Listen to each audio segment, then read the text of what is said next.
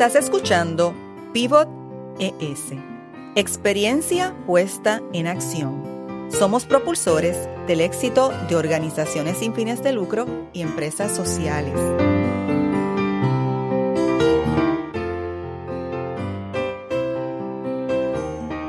Soy Marieli Rivera y en este podcast escucharás a líderes con experiencia en temas de innovación y soluciones para el desarrollo sostenible.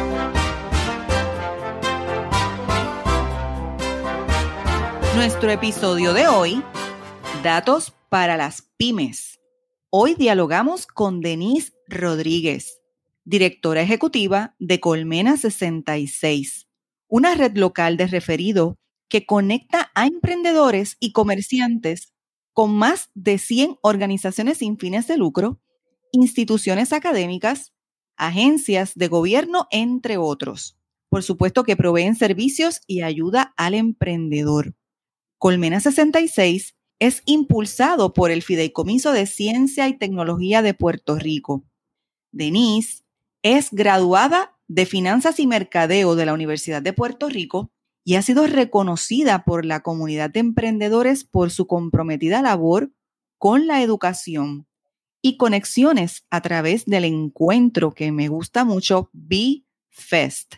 Bienvenida, ¿cómo estás, Denise? ¿Qué tal? Hola Marieli, estoy súper contenta de poder conversar contigo y con tu audiencia de pivotes. Me alegró un montón recibir tu invitación porque ya te seguía en Instagram y ya había tenido la oportunidad de ver varias de mis amistades siendo entrevistadas por ti y haberlo compartido con, ¿verdad? Con, con, con mis redes. Así es que muy contenta de ahora poder conversar contigo.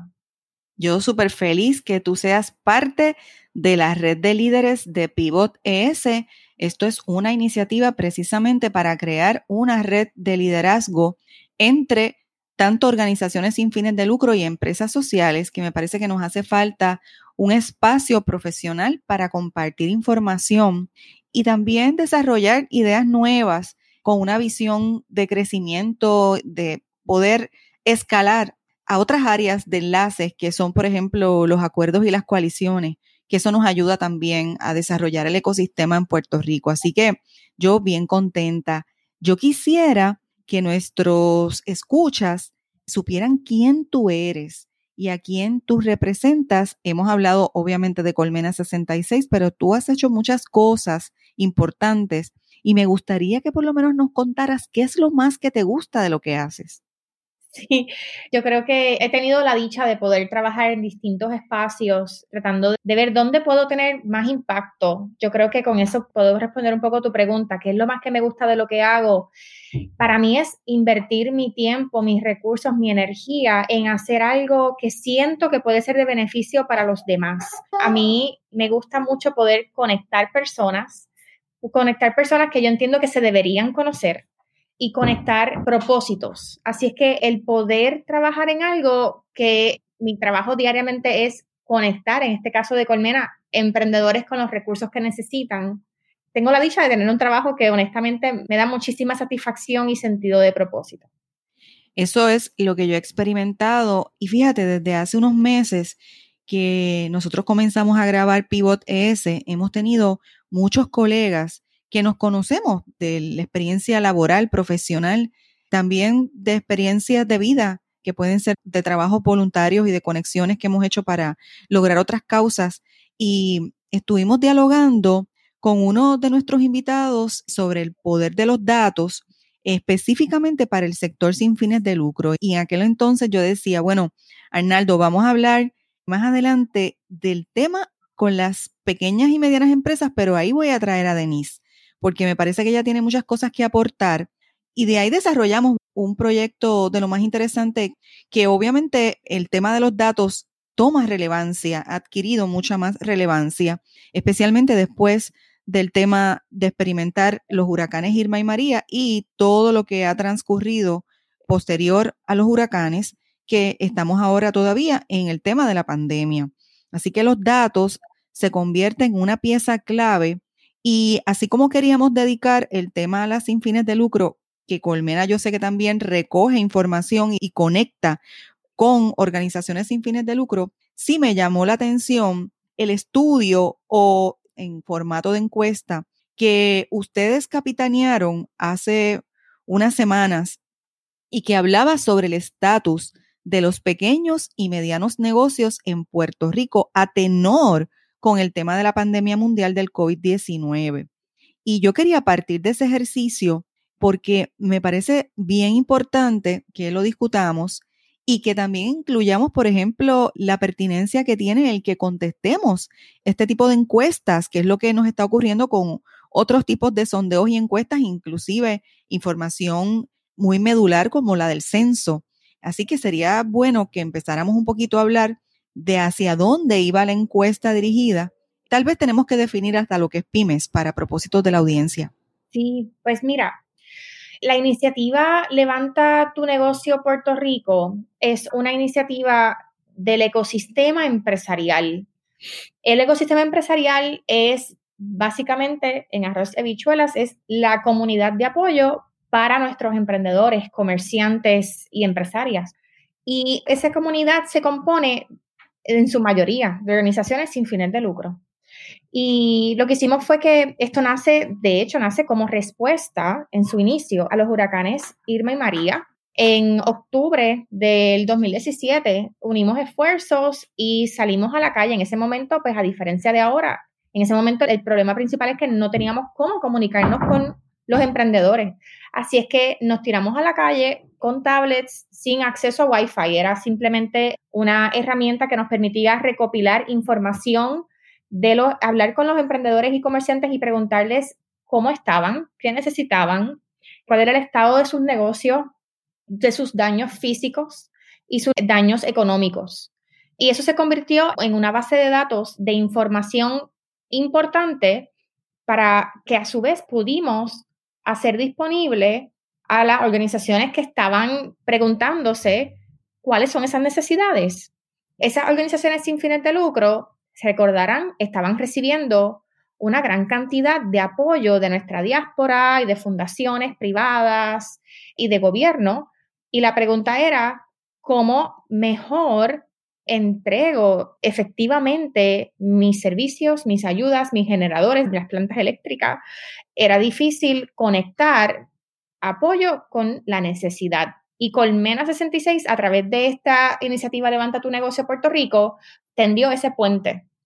Con los datos pudimos ayudar a las entidades que estaban proveyendo ayuda a mejor llevar esas ayudas a las comunidades y a los emprendedores que más lo necesitaban jamás nos imaginamos que tres años más tarde tendríamos que reavivar, ¿verdad? Relanzar esta iniciativa como respuesta a los terremotos en enero y como respuesta a la pandemia en marzo.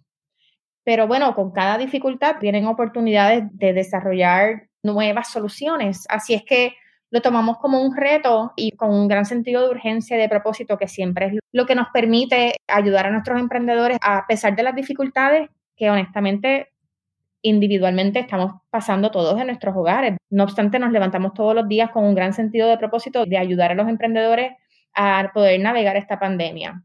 Así es que eh, con eso como preámbulo, para darte un poquito de contexto de cómo nace esta iniciativa, pues el 20 de marzo lanzamos entonces la encuesta, hablamos rápido con la red de apoyo empresarial como Foundation for Puerto Rico, por ejemplo, fueron de los primeros que tuvimos esa conversación, Animayol, también con otras organizaciones del ecosistema que pueden entonces, por cierto, conocer los resultados y la red de apoyo, ¿verdad? En el website levantatunegociopr.com. Así es que, ¿qué hicimos? Lanzamos la encuesta el 20 de marzo y al 31 de mayo hemos ya recibido 718 respuestas de 74 municipios distintos y aún los emprendedores pueden participar de la encuesta porque, ¿verdad? La pregunta es, ¿qué hacen con mis datos una vez yo los comparto? Pues, número uno, compartimos en agregado los resultados en este website levantatunegociopr.com en donde podemos ver cuál es el perfil de las empresas que han participado de la encuesta, cuáles son las industrias, el tamaño de los negocios, cuántos empleados tienen, cuál es el estado actual del negocio. Y voy a entrar en esos detalles si les interesa, ¿verdad? Podemos entrar un poco en esos resultados. También compartimos estos, estos datos con las organizaciones de apoyo empresarial, como hicimos cuando los huracanes ocurrieron, pues también lo estamos haciendo en esta ocasión para que las organizaciones que proveen apoyo para crear planes de continuidad de negocio, acceso a capital, pues sepan dónde está la necesidad. Esto también ayuda a las organizaciones sin fines de lucro y esto va bien atado al propósito de Pivot ES. Las organizaciones sin fines de lucro, ¿verdad? Muchas veces se subvencionan con propuestas competitivas, tanto de fundaciones privadas como federales. Y para poder redactar esas propuestas, ¿verdad? Y tú sabrás de esto, Marieli, hace falta datos que justifiquen el por qué tú estás pidiendo estas subvenciones y cómo tú vas a cubrir cuál necesidad y por qué. Y ahí es donde hace falta acceso a datos actualizados. Así que esta información, nosotros al compartirla con las ONGs, las posicionamos para que ellas a su vez puedan aumentar sus fuentes de fondos para que puedan entonces robustecer sus programas de apoyo a los emprendedores que lo necesitan. Eso que tú acabas de mencionar es crucial. O sea, me ha interesado mucho entender, ¿verdad?, cómo es que esto, el contexto en que se crea la iniciativa y que, fíjate, han podido transicionar para incluir a los pequeños y medianos empresarios porque es un área que ahora mismo, con todo lo que es las solicitudes para SBA, es crítico que tú tengas información actualizada. Y yo compartía hace unos días con colegas que tienen negocios, peluquerías, cocina, servicios, me refiero de alimentos, etcétera. Y ellos y ellas han tenido que un poco reinventarse en pensar cuántos comensales, en el caso de comensales, o cuántos clientes, en el caso de clientas que van a la peluquería, le daban tantos servicios y, y segregar los servicios para poder informar cuando querían redactar una solicitud de SBA. Y ha ocurrido entonces con las organizaciones sin fines de lucro, ya un poquito tal vez por el tema de los huracanes Irma y María y por las presentaciones de oportunidades de fondos que han surgido, que requieren, como tú muy bien señalas, tener información actualizada de banco de datos porque es la radiografía de quién tú eres, qué es lo que haces y el que va a recibir la solicitud entiende entonces el alcance de tus servicios o de tu producto. Así que es súper importante. Sí, me encantaría que hablaras un poco de esos beneficios que trae entonces el website, ¿verdad? Porque a través del website uno entonces puede leer y educarse sobre los datos que se han ido recopilando y que ustedes han presentado de forma gráfica. Pues mira, sí, con mucho gusto. Es bien interesante de las 718 respuestas que hemos recibido en las últimas 10 semanas. Cuando recibimos las respuestas, nosotros, además de publicarlas en este website como resultados, también nosotros le enviamos a esos emprendedores un listado de los recursos de apoyo locales y federales, ya sean económicos o de asistencia técnica o demás, que todo el ecosistema empresarial está ofreciendo como recursos de apoyo, como respuesta a la crisis. Y entonces servimos de guía, le damos un listado de esos recursos para que no tenga cada uno por su cuenta que hacer esa investigación de cuáles son las ayudas y pescarlas aquí y allá. Entonces, también le compartimos esta información a las organizaciones para que ellos puedan llamarlos y ofrecerles sus servicios. Así que por eso es que hemos mantenido la encuesta abierta, porque más allá de simplemente servir como estadísticas y datos, que es muy importante, pero para nosotros no es el todo, más bien es el poder darle el servicio a los emprendedores. Como vemos que a diferencia del huracanes Irma y María, esta pandemia ha sido un fenómeno totalmente distinto en términos económicos porque los retos a los cuales se enfrentan los emprendedores, no solo en Puerto Rico, sino en el mundo, esos retos cambian cada hora. Así es que por eso es que seguimos recibiendo una cantidad abrumadora de emprendedores que necesitan ayuda, que tienen preguntas. Y por eso es que hemos continuado, hemos mantenido la puerta abierta para que las personas nos pidan apoyo a través de esta encuesta. Entonces, entrando un poco al tema de cómo se ven estos resultados, podemos ver, por ejemplo, las industrias que más participaron de esta encuesta. En primer lugar, servicios profesionales con un 19% de participación, seguidos por las ventas al por menor o como conocemos en inglés retail, Luego, restaurantes y hoteles, y ahí vemos el componente, ¿verdad? Un poco de turismo. Y también entonces, número cuatro, agroempresas, agricultura. Y número cinco, industrias creativas. Sabemos que en Puerto Rico es una industria muy importante y tiene muchísimas ramificaciones en cuanto a diferentes tipos de talentos y emprendedores que caen bajo la sombrilla, digamos, de industrias creativas. En cuanto a tamaño de negocio, el 78% de los emprendedores que participaron indicaron que tienen entre 1 a 5 empleados y el 12% entre 6 y 10 empleados. Así que si sumamos esas dos, el 90% de los que contestaron tienen menos de 10 empleados. Así que son pequeñas empresas. En cuanto al estado actual del negocio, al momento de responder, el 58% indicó que estaban cerrados de manera temporal. Y el 3% ya del saque indicó que estaban cerrados de manera permanente. Algo que está por definirse es que va a pasar de aquí a tres meses o dos meses cuando las ayudas locales y federales finalicen esos periodos. Por ejemplo, el PPP de SBA duraba ocho semanas, lo están extendiendo ahora a 24 semanas que puedes utilizar esos fondos. Está por definirse qué va a pasar después, así es que no hemos descartado tal vez hacer una encuesta en unos meses para ver cuál es el desenlace de toda esta crisis. Y tú mencionabas ahorita cuando dabas ahora los resultados de lo que ellos han contestado, ¿verdad? Que hay un sector que tiene hasta cinco empleados y hay otro sector que tiene hasta 10.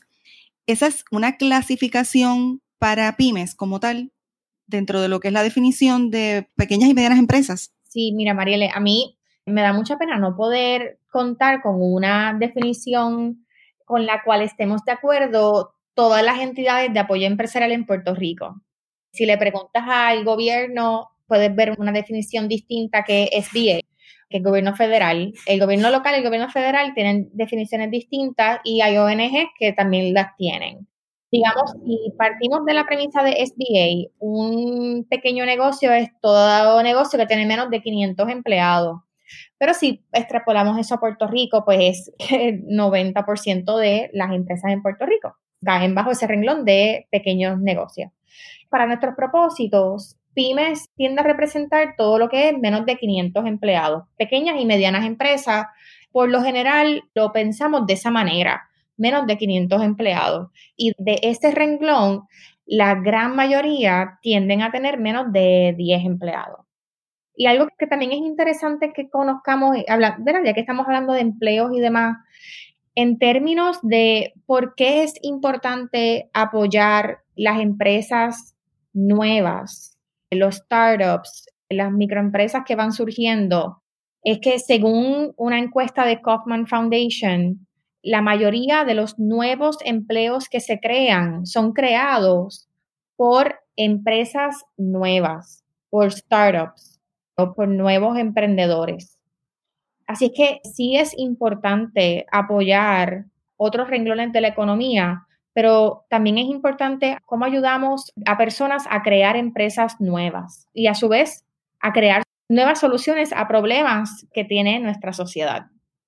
Y eso es crítico y súper importante porque lo que se estilaría pensar es que en una circunstancia como hemos estado de la pandemia y el lockdown, esas empresas nuevas se quedan, tal vez es una concepción incorrecta de decir, bueno, estas van a morir, van a cerrar, no van a poder. Y me parece que el punto que tú traes es bien importante porque hay muchas startups que en realidad podrían dar cátedra en términos de estrategia, de cómo están manejándose dentro de una circunstancia que ninguno teníamos tal vez la experiencia. Pueden ser empresarios de mucho tiempo, pueden ser organizaciones sin fines de lucro de muchos años, pero también tienes organizaciones nuevas, empresas nuevas que mira, han salido adelante y han sido muy creativas en cómo insertarse. Y yo creo que este tema es crítico que lo discutamos, ¿verdad? Más adelante en otros foros, porque en este caso de levantar datos, por ejemplo, ¿cuán crítico puede ser ahora mismo que nos demuestre una startup que sí está levantando datos desde que comenzó, ponle que tenga tres años, versus una empresa que tiene más de 12 años, 5, 9, 11, 20, y a lo mejor no tiene ese ojo, ¿verdad? Para detectar ¿por qué tiene que rescatar información, que es información que le puede hablar luego de cómo establecer también nuevas estrategias para crecer como negocio? Sí, es súper interesante que traigas ese tema, Marieli, porque precisamente algo que estamos trabajando con un startup que recién se graduó de Paralel 18, se llaman Avexus, es como el tú como emprendedor, como empresa, el tú recopilar información de tus clientes, algo tan básico como el tú poder conocer cuáles son tus clientes, qué te están comprando, de dónde son, para tú, pues, al final del día, pues poder mercadearles mejor y conocerlos mejor. La importancia de tú tener una base de datos y mira, puede ser algo rudimentario como un Excel, pero eventualmente, pues, conforme tú vayas creciendo, pues puedes ir siendo más sofisticado en tu manejo de los datos. Pero básicamente, el tú tener esos datos, ¿cómo tú puedes utilizar los mismos para identificar estrategias y tomar decisiones?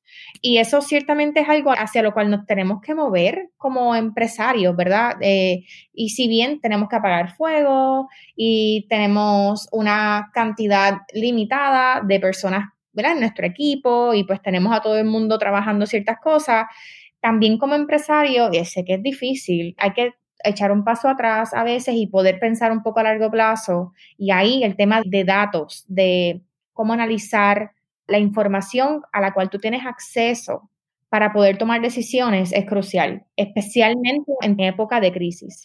Yo te comentaría que hace ya muchos años tuve la experiencia de trabajar con un proyecto que en este caso tenía que ver con personas sin hogar, un proyecto federal que lideré y una de las estrategias más exitosas fue incentivar económicamente y en desarrollo profesional a través de una propuesta federal que se obtuvo, ¿verdad? Y se ganó a 90 organizaciones sin fines de lucro en Puerto Rico y por un periodo de unos 3 a 5 años se estuvo recopilando información sistematizada de la población y tiempo después eso posibilitó que se estableciera cambios en la política pública para que Puerto Rico pudiera recibir un fondo mayor porque ya había creado un banco de datos, se había establecido un banco de información robusta y se podía entonces hablar a nivel radiográfico de la población de personas sin hogar en Puerto Rico. Yo me planteo si qué posibilidad habría de fondos federales con esta nueva oportunidad que va a haber de fondos para Puerto Rico y en este caso de Estados Unidos, obviamente para todos los estados y jurisdicciones es competitivo, de insertarnos en una estrategia parecida donde incentivemos, en este caso, a pequeños y medianos empresarios en esa recopilación de datos que nos posibilitara el traer luego otros fondos de desarrollo, ¿verdad? De inversión mayor de capital. Y eso lo podemos hablar, ¿verdad? En otro momento, pero te traigo la idea porque es un precedente real que tuvo éxito y que se podría traspolar a un escenario como lo es el ecosistema de los empresarios. Y eso te llevaría a la posibilidad de crear esa cultura de datos, que ahora mismo, en este caso, siendo tú líder, ¿verdad? De una red que aglutina y tiene información de todas las empresas y de organizaciones sin fines de lucro, yo me imagino que tú puedes observar cuánto tiempo ellos pueden dedicarle un poco a crear esa estrategia básica de cultura de datos o establecer tal vez personas dentro de la empresa que aunque sean pocos, tengan un por ciento de su tiempo para sistemáticamente levantar información. Sí, mira, de verdad que me emociona mucho esa experiencia que compartes, Mariel, y de ese trabajo que realizaste, porque de eso precisamente se trata, de cómo esto puede influenciar política pública, cómo puede influenciar. Un, y desencadenar un sinnúmero de decisiones que redunden en beneficio para la población. Y ciertamente esa es la misión de nosotros en Colmena 66 al recopilar estos datos y otros que datos que recopilamos en épocas, digamos, de no crisis. la idea es cómo esto puede influenciar a las personas que toman decisiones de política pública, personas que toman decisiones en cuanto a el deployment, ¿verdad? De fondos de fundaciones privadas. en cómo podemos ganar más propuestas federales competitivas. Y de eso precisamente se trata, que cuando las personas miren esto, vean dónde están las brechas y hacia dónde pueden dirigir sus esfuerzos y sus recursos, que muchas veces pues, todos tenemos recursos limitados, pues tenemos que enfocarlo en donde más falta hacen. Me parece súper que esto, ¿verdad? Lo llevemos como a otro nivel y quería que no se nos quede afuera el tema de la tecnología y, y, tú comentabas hace unos minutos sobre que puede haber un inicio de manera rudimentaria con plataformas en Excel que me parece excelente. Y ahí es que viene a insertarse el rol de la tecnología, que a veces pensamos que a lo mejor decimos, no, pero es que Excel, ¿verdad? Es algo que ya tiene tiempo en el mercado, vamos a buscar otra alternativa. Bueno, pero hay que empezar por algún lugar. Y eso nos posibilita, o sea, un software con la posibilidad ya de tenerlo instalado en común, porque Excel es algo que ya viene incorporado, ¿verdad? En los paquetes cuando adquirimos el servicio para nuestras computadoras y es también algo que es de mucho uso, me refiero, es frecuente que se utilice que pueden haber otros tipos de programas, pero ese rol de la tecnología es clave, clave. Te comparto también que uno de los éxitos de esa estrategia fue integrarle tecnología a las 90 organizaciones y capacitarlos en el uso de esa tecnología básica que eran computadoras y era obviamente el software que se estaba utilizando para recopilar los datos y eso fue lo que posibilitó una matriz de información después. Pero imagínate tú, 90 organizaciones a través de todo Puerto Rico, sistemáticamente recopilando los datos entre 3 a 5 años, pues ya te imaginarás que si crea una base de datos robusta, organizada y científica. Y eso posibilitó muchas cosas, incluyendo que no es que no tengamos población de personas sin hogar, eso no es que sea una realidad. Tenemos una población de personas sin hogar, pero se redujo el impacto en términos de servicios, de no acceso a servicios, me refiero, eso se pudo subsanar. Y hoy por hoy todavía hay mucho que hacer. Así que en el sector empresarial, ¿tú te imaginas todo lo que pudiéramos lograr si fortaleciéramos esa base de información, si pudiéramos crear esa cultura de datos, ese incidir como datapreneurs, ahora digo yo, yo creo que ah, tienes mucho trabajo que hacer. Creo que tenemos mucho, mucho trabajo que hacer. Eh, debemos educar. Esa es la línea que quiere seguir Colmena 66. Sí, definitivamente, Marieli, has dado en el clavo. Y algo que te quiero también compartir, esta conversación se está llevando a cabo en los espacios donde otras organizaciones que de apoyo empresarial en todo Estados Unidos se reúnen. En los espacios que convoca Kaufman Foundation y que convoca la red a la cual pertenece Colmena 66, que se llama SourceLink, donde hay otras 50 comunidades en Estados Unidos que hacen lo mismo que nosotros hacemos en Puerto Rico a través de Colmena. En esos espacios nos podemos compartir lecciones aprendidas, mejores prácticas. Y sorprendentemente, porque uno a veces piensa que uno está atrás, siempre dice, ay, pues vamos a ver qué aprendo acá. Pero cuando entramos a esos espacios, se están planteando esta misma pregunta. Todos se plantean cómo medimos el éxito de nuestros esfuerzos de apoyo empresarial, cuáles son las métricas que debemos estar mirando. ¿Debemos seguir enfocados en métricas tradicionales como números de empleos creados o podemos medir el éxito de esa manera, pero también con otras métricas. Y es bien interesante como la verdad es que no estamos tan atrás en Puerto Rico, porque esto es una conversación que se está llevando a cabo en otras partes, y no solamente en Estados Unidos. Tengo la oportunidad de también estar en espacios globales donde también se está conversando por esta línea. Algo que quiero también mencionar de este tema es que es un privilegio el poder liderar un programa dentro de una organización como el Fideicomiso para Ciencia, Tecnología e Investigación de Puerto Rico, que a su vez es una organización sin fines de lucro, es una 501C3. Y digo que es un privilegio porque el poder contar con una principal oficial ejecutiva que, como lo es Lucy Crespo, con una visión trascendental, ella cree firmemente en el uso de la tecnología para poder operacionalizar las cosas, para poder ser más efectivo, más eficiente y poder escalarlas y aumentar nuestro impacto dramáticamente. Así que con eso siempre como norte hay una cultura organizacional de todo, vaquearlo, ¿verdad? Y, y, operacionalizarlo con el uso de tecnología. Así que, por ejemplo, nosotros en Colmena 66 utilizamos una herramienta que se llama SourceLink Pro. Básicamente es una solución a la pregunta que escuchamos muchas veces, que es, oye, pero cuando nosotros, ¿verdad? Cuando un emprendedor recibe apoyo de incubadoras, aceleradoras, asistencia técnica, mentoría, y después escuchamos que recibió inversión de inversionistas ángeles o de este fondo de inversión, ¿estamos midiendo eso? ¿Estamos siguiéndole el, el paso a esos emprendedores? ¿Verdad? Esa pregunta la hemos escuchado mucho, pues mira, la respuesta es sí lo estamos midiendo a través de una herramienta que tenemos en Colmena 66, en donde cada emprendedor que nosotros servimos a través de Colmena tiene un perfil.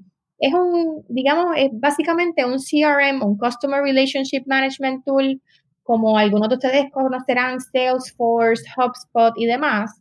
Pero esta herramienta es particularmente diseñada eh, para el tema de empresarios.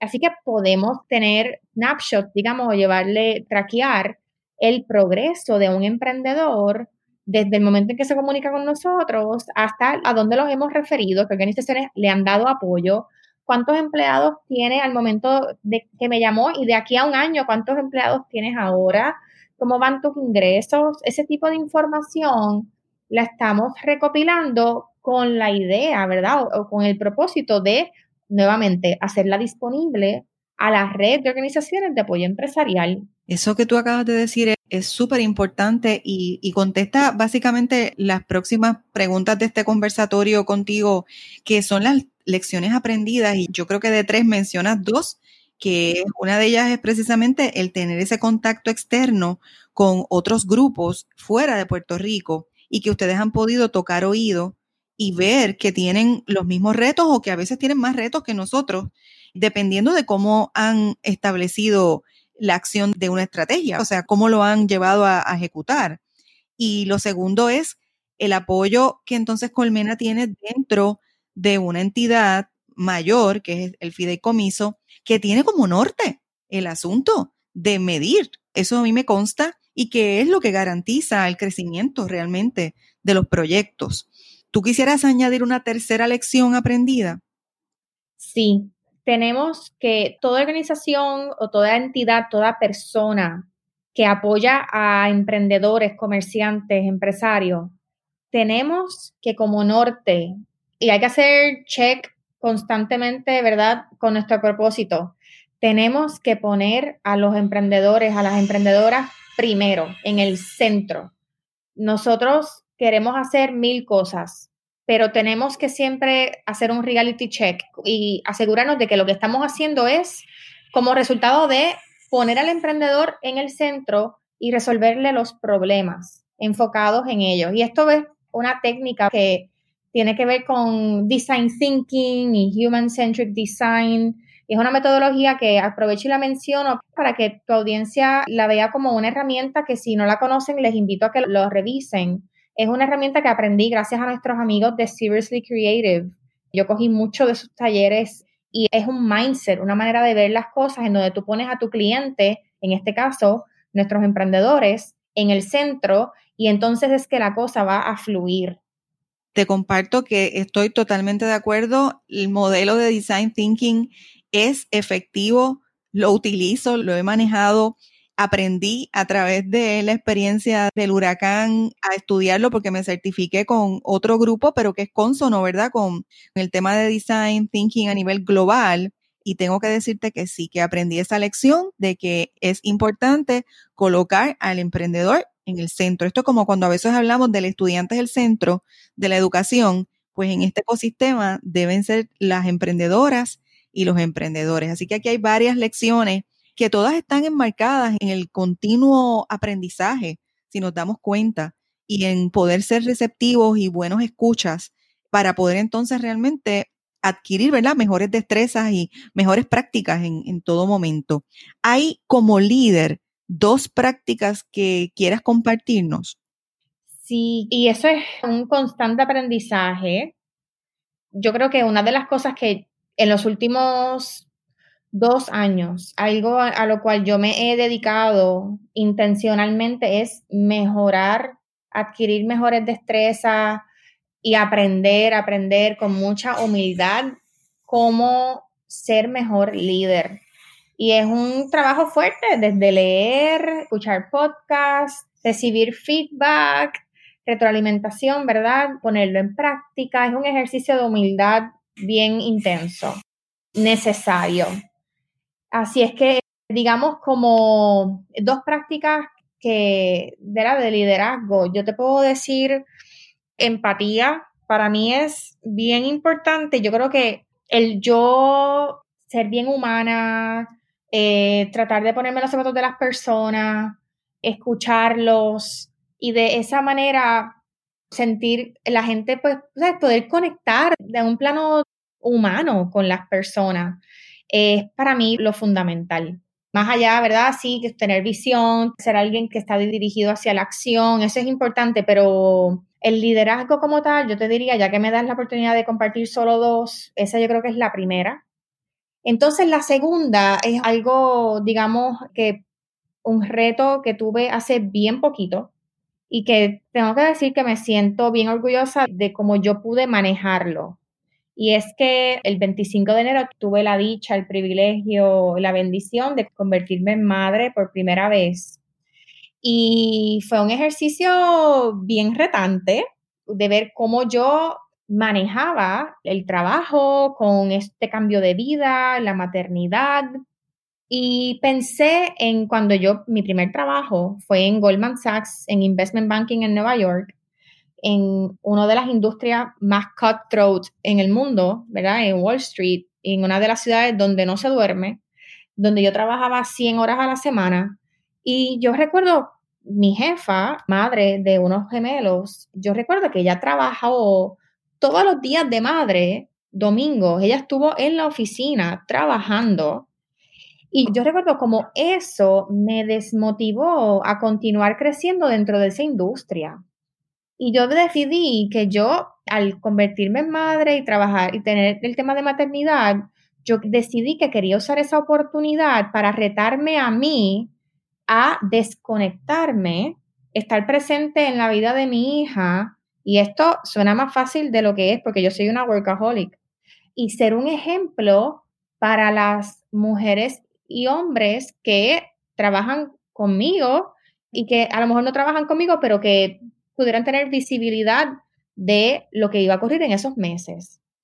Y yo me pude desconectar lo más posible, sí, dos o tres cositas que estuve pendiente o tocamos base, pero en general me pude desconectar y eso para mí es un logro, un logro personal y profesional. Y yo creo que también es un statement para, en general, de la importancia de uno como líder poder confiar en su equipo, para poder confiar en que las cosas van a llevarse a cabo porque ya tú los entrenaste. Así que es importante uno poder darles ese sentido de confianza y la verdad es que la gente, they step up. Mi equipo hizo un trabajo fenomenal durante mi maternidad y se los agradezco infinitamente. Así es que eso fue algo, ¿verdad? Una prueba de fuego para mí personalmente, porque soy, como mencioné, alguien que se le hace bien difícil desconectarse. Y el haberlo logrado es como, wow, wow, lo logré. Me siento bien, bien reflejada en tus palabras. Me transporto a muchos años atrás ya y me alegra mucho que hayas traído ese ejemplo y que lo estés considerando, ¿verdad? Como una de las dos mejores prácticas que estábamos hablando como líder, porque me parece que hay muchas mujeres que se van a sentir reflejadas en tu experiencia y que es necesario esta conversación, porque sí, es una realidad de vida y que tiene que estar alineada como una mejor práctica dentro del liderazgo. Me parece genial. Aquí vamos a tener que hacer otro programa, así que ya yo estoy pensando en otros temas para otros episodios. Quería que un poco hicieras un resumen de cómo podemos pivotar juntas para propulsar el ecosistema empresarial muy breve para que nuestra audiencia se lleve esa información. Sí, pues mira, Mariela, yo creo que se me ocurren volviendo al tema de poner al emprendedor primero, emprendedora primero, ¿verdad? En el centro. algo que tenemos que hacer como constructores de ecosistema. Está esta línea de trabajo. Lo que hacemos en el ecosistema empresarial a veces es algo tan nuevo y novedoso en términos de, de trabajo, de línea profesional, que a veces no tiene hasta ni nombre, pero ahora tiene nombre. Se llaman en inglés Ecosystem Builders. Somos Ecosystem Builders o en español, pues, constructores de ecosistemas. Como constructores de ecosistemas tenemos que pensar en cómo bajamos y eliminamos las barreras de entrada para que toda persona que desee emprender tenga acceso a las herramientas para poder hacerlo. Y cómo podemos ser cada vez más inclusivos, cómo podemos cada vez celebrar, apoyar e intencionalmente buscar diversidad en todos los espacios. Y esto es algo con lo cual llevamos trabajando ya hace dos años. Y qué cosa, ¿verdad? Que ahora con lo que está pasando a nivel de Estados Unidos y pues por ende global, es el tema racial eh, y cómo sabemos, pero nos seguimos dando cada vez más cuenta de cómo se traduce eso en falta de diversidad en espacios de toma de decisiones. Necesitamos como ecosistema crear más rampas de acceso oportunidades para personas de distintas razas, color de piel, personas con distintas orientaciones sexuales, personas con de distintos backgrounds socioeconómicos. Es un mandato que tenemos como ecosistema empresarial trabajar eso. Así que yo creo que para que eso se logre, tiene que ser algo sistémico y no lo podemos hacer solos y la intención nunca es que lo hagamos solos. Así que yo creo que en eso podemos ciertamente pivotear juntas. Me parece súper que haya cerrado con ese compartir y ese pensamiento es fundamental en este momento, el tema de la inclusión, la diversidad y la equidad. Y le compete al ecosistema empresarial y le compete a los builders, como tú muy bien dices.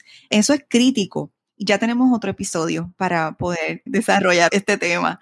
Así que te agradezco mucho, mucho haber estado compartiendo con nosotros tu experiencia para mejorar todos estos procesos y por supuesto, ya sabes que te voy a tener de nuevo en todos estos futuros temas de emprendimiento social.